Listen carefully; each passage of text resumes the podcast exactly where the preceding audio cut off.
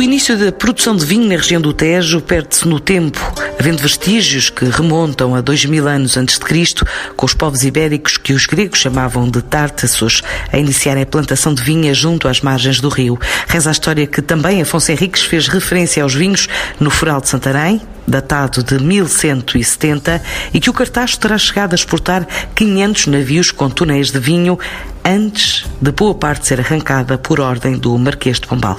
Hoje a região produz mais de 20 milhões de litros certificados e se estimava crescer mais 25% antes da pandemia, durante os meses de confinamento viu as vendas dispararem 47% no mercado interno e mais de 30% na exportação. O Brasil está no topo de países que contribuíram para esta subida, logo seguido de destinos europeus como a Suécia, França, Polónia, Reino Unido e a própria Alemanha. Face ao próximo período de incerteza e com mercados novos como a Rússia no horizonte, bem como a presença de investidores estrangeiros na região, à procura de negócio, a Comissão Vitivinícola do Tejo assinalou o arranque da Vindima com uma ação de divulgação na Quinta da Lapa, dedicada à casta Fernão Pires, considerada emblema por representar cerca de 70% do total produzido na região. Os planos para o último trimestre incluem medidas de apoio a pequenos produtores afetados pela Covid-19, já depois de ter sido criada uma loja online. E para 2021 reina um otimismo moderado, como vai contando Luís de Castro, presidente da CVR Tejo. Nós, eh, quando acabámos o ano passado, tínhamos tido um crescimento fantástico. Tínhamos passado de 13 milhões de litros de vinho certificado para 20, 20 e pouco, para 20 milhões de litros e esperávamos este ano, num ano normal, antes desta coisa ter aparecido, chegarmos aos 25, portanto, que termos um crescimento de cerca de 25%. De repente, começou o ano fantasticamente, para nós, os crescimentos fantásticos, superiores ao que estávamos à espera, e depois inicia-se a pandemia e, e, aí começámos a pensar, bom, o que é que vai suceder, uh, para onde é que devemos dirigir os nossos esforços. Pensámos logo que deveríamos dirigir um bocado para a grande distribuição, porque uh, para poder escoar vinho uh, no mercado interno e também fazer esforços, não sabíamos ainda como, nos mercados externos. Porquê? Porque eh, nós tínhamos projetos e tínhamos ações previstas fazer, simplesmente começaram a não ser possíveis fazer. A primeira que deixou de ser possível fazer foi a Provine, que foi anulada e adiada um ano. Fomos ainda, conseguimos em fevereiro ir à Vinexpo, tivemos bons resultados em Paris. E depois, a partir daí, tínhamos uma presença em abril, eh, quer na Polónia, quer na, na Holanda, não podemos ir, e, e, assim por aí fora. Por aí fora. E no mercado interno, ainda fizemos o Teja Copa em Santarém, logo no início de março, uma semana depois já não conseguimos fazer, e portanto, depois tipo, não queríamos, o nosso primeira preocupação era que a CVR nunca, nunca fechasse, e portanto, se tivéssemos um infectado, tínhamos que fechar, se tivéssemos fechar a atividade, era uma chatice, quase que parava porque eles não podiam buscar selos, não podiam certificar vinhos, etc.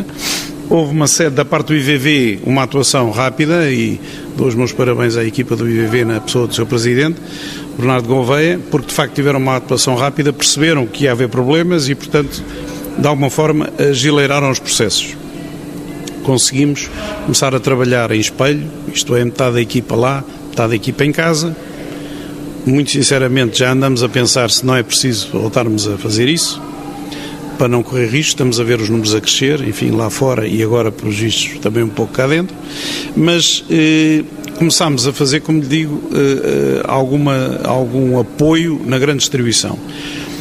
Eh, e estamos muito preocupados, sobretudo, com os vinhos brancos, são vinhos que devem ser bebidos novos e, portanto, se não forem vendidos, o que é que vai acontecer? As pessoas ficavam com o vinho na adega, depois vinha a vindima, que é agora que está a acontecer, não havia espaço para meter os novos vinhos, enfim, tínhamos que ajudar e fizemos umas campanhas junto às maiores marcas de distribuição e felizmente correram muito bem. Isso correram muito bem. Agora temos o segundo problema, eh, que é o problema dos pequenos produtores que tinham mais vocacionado os seus produtos teriam maior margem, mas eram mais dirigidos à Oreca. A Oreca fechou. Que balanço é que faz de março até agora, ao final, no fundo do verão, quer para pequenos produtores, quer para a grande distribuição que acabou por, eh, por citar? Ora, macro, se vendo tudo em conjunto, nós tivemos um crescimento muito acima do que estávamos à espera. Até final de julho passado, a região cresceu em vinho certificado 47%. Em termos de exportação, crescemos 30%. Posso dar o caso, por exemplo, do Brasil, que era o nosso primeiro mercado e é o primeiro mercado, em que nós, no final de junho, não julho, junho, já tínhamos, já tínhamos exportado exatamente a mesma litragem que no ano passado, o ano inteiro. Tivemos um crescimento exponencial, porquê? Porque dirigimos, os nossos produtores dirigiram um bocado eh, as suas vendas para o e-commerce brasileiro, que está numa explosão, cá não é bem assim, e portanto realmente as vendas subiram, subiram em flecha. Agora, atualmente, há uma campanha patrocinada pela Vini Portugal e pelas diversas CBRs que parece estar a ter algum êxito junto da grande distribuição brasileira e, portanto, eu acredito que Portugal se vai manter no seu todo. Nós estamos a crescer bem, graças a Deus. Mas, portanto, este crescimento foi muito acima dos tais 25% que nós, de uma forma se calhar conservadora, eh, tivemos. Mas, lá está, os pequenos produtores têm os seus produtos vocacionados para eh, a Oreca, no mercado interno, esses sim, estão a atravessar uma, um período difícil. Não há capacidade de ajudar esses pequenos produtores, nomeadamente com o e-commerce que falou? Nós fizemos já, abrimos uma loja e-commerce, que é o Tejo Marketplace, eh, onde já estão associados 20 e tal produtores, eh, que vezes o número de marcas que eles têm dá uma porção de marcas eh, bastante grande. Mas as vendas cá em Portugal ainda não é tradicional, nem tem a explosão que tem no Brasil. Portanto, foi uma forma talvez de dar algum alento a quem poderia estar de alguma forma a desanimar mas estamos agora a pensar em novas formas de apoiar as vendas eh, deles junto da pequena distribuição, que depois venderá, digamos, à, à Oreca e vamos a ver o que é que vai suceder com a Oreca, não é? Agora vamos a ver porque sabemos que está a passar uma, um período muito difícil, que talvez alguns não vão conseguir sobreviver a esta crise, mas havemos de ressurgir, com certeza, temos de ter esperança nesse sentido. Que ideias é que tem para, para ajudar então esses pequenos produtores? Nós estamos agora em negociação com umas, umas e eu não posso assim a meio da negociação estar-lhe a revelar, sei que os jornalistas gostam muito de saber as coisas antes de tempo, mas, mas nós não podemos estar a, a revelar. Esperamos ter êxito nessas negociações e que agora, no último trimestre, possamos ter algumas ações que podem ser importantes para alguns desses pequenos produtores. Falou do Brasil, mas existem outros mercados. A Europa também esteve muito confinada durante estes meses, mas que outros destinos é que ajudaram a esse crescimento? Olha, a Suécia, a França, a Polónia, o Reino Unido também cresceu. Portanto, esses são os países onde crescemos mais. Na Alemanha temos menos expressão, mas também crescemos. Basicamente em praticamente todos os mercados. A China estabilizou, mas em, em termos gerais eh, eu sei que diminuíram as importações de vinho para a China, também porque eles são grandes produtores hoje em dia de vinho, mas nós eh, mantivemos firmes, tínhamos uma ação, temos, tínhamos, não sei bem, agora em novembro lá, eu penso difícil, eh, ser difícil lá ir, temos outra ação em setembro na Polónia, penso que é possível lá irmos, e temos uma prova programada, que estava inicialmente programada para abril na Holanda, que agora está programada para dia 5 de outubro em Amsterdã. Vamos ver, as coisas não sei como é que estão, estão a piorar um bocadinho, mas eu espero que possamos, com a revista de vinhos local, que tem um nome difícil de pronunciar, mas eh, as coisas estavam bem encaminhadas, vamos ver se conseguimos fazer isso. Perspectivas para o próximo ano? O próximo ano, eu acho que na Oreca vai continuar a ser um ano difícil pelo menos os primeiros seis meses, acho que sim, talvez se as coisas estiverem resolvidas, depende se aparecer a tal famosa vacina ou não, isto depois pode explodir em termos turísticos, porque realmente perdemos muito turismo e o turismo consumia bastante, eh, e sobretudo na Oreca. Na, na grande distribuição estamos hoje em dia melhor posicionados do que estávamos, se não houver uma crise social e económica muito grande no próximo ano, que a gente não sabe bem o que é que vem aí, eu penso que nós podemos estar descansados, não com crescimentos deste tipo, não posso pensar que assim seja, mas penso que podemos continuar a crescer sustentadamente. E em termos de produção, a vindima está a decorrer, eh, o tempo ajudou a termos bom vinho ou não? Dizem os agricultores que, que a vindima só termina quando se lavam lá os cestos, não é? Mas até agora aquilo, a informação que temos é que está a correr muito bem em termos de qualidade e acham que a quantidade andará mais ou menos nos padrões do ano passado. Em termos de litragem foram cerca de 60, 61 milhões de litros de vinho que daí resultaram e, portanto, é expectável que se mantenha, que se mantenha isso. Investimentos novos existem? Ou seja, há investidores estrangeiros a manifestarem interesse, apesar de todo este contexto, eh, na região? Houve, recentemente, houve um negócio de um grande de uma grande empresa francesa que comprou em Almeri outra empresa, que é a Falua. Eh, sabemos que houve envolvimento já de, internamente de, outros, de outras pessoas que resolveram investir também no vinho neste, nesta região e penso que isso vai continuar, eh, porque de facto temos que plantar mais vinhas, porque se continuarmos a crescer com a, com a certificação da forma em que estamos, nós daqui a pouco tempo podemos, podemos ambicionar ter, e, e, se conseguirmos continuar a fixar-nos nos mercados estrangeiros como estamos, porque o mercado interno é pequeno, como sabe, e tem muita concorrência, e nós lá temos um mundo inteiro para explorar, acho que podemos, temos pano para mangas para crescer. Em termos de área para produzir ainda existe terreno, uh, em termos de recursos como a água, uh, não escasseiam ainda na região? Não, não escasseiam e acho que os agricultores usam-na cada vez mais com conta, peso e medida e, portanto, é um bem que toda a gente sabe que é um bem escasso e que há a proteger, mas esta região é uma região que beneficia de um, de um manancial de água que outras gostariam de ter, isso não há dúvida. E eh, eu sei que é difícil eh, com os dias que vivemos e com o retrato que traçou do próximo ano fazer eh, planos ou perspectivar outros projetos, mas existem, tinham planos para já para 2021 quando começou a pandemia, vão mantê-los ou não? Não, nós em termos, em termos internacionais queremos explorar um novo mercado que está em crescimento, que é a Rússia. Vamos manter os nossos mercados eh, estratégicos, que são os tais que eu mencionei há bocado, o Brasil, a Polónia, eh, a França. E, e, este ano já fizemos ações em dois mercados novos que estamos a testar. Enfim, este ano não vai ser um bom ano de teste, por aquilo que a gente sabe, que é a Holanda e a Bélgica, onde provavelmente para o ano queremos manter algumas ações, isto no que diz respeito, portanto, ao mercado estrangeiro. Estamos também a fazer um, queremos fazer uma prova internacional de benchmarking com, com os nossos vinhos do Tejo eh, e com vinhos de regiões conhecidas internacionais, que, que não foi possível fazer para já, nem conseguimos ainda planear. Vamos ver se para o ano isso será possível.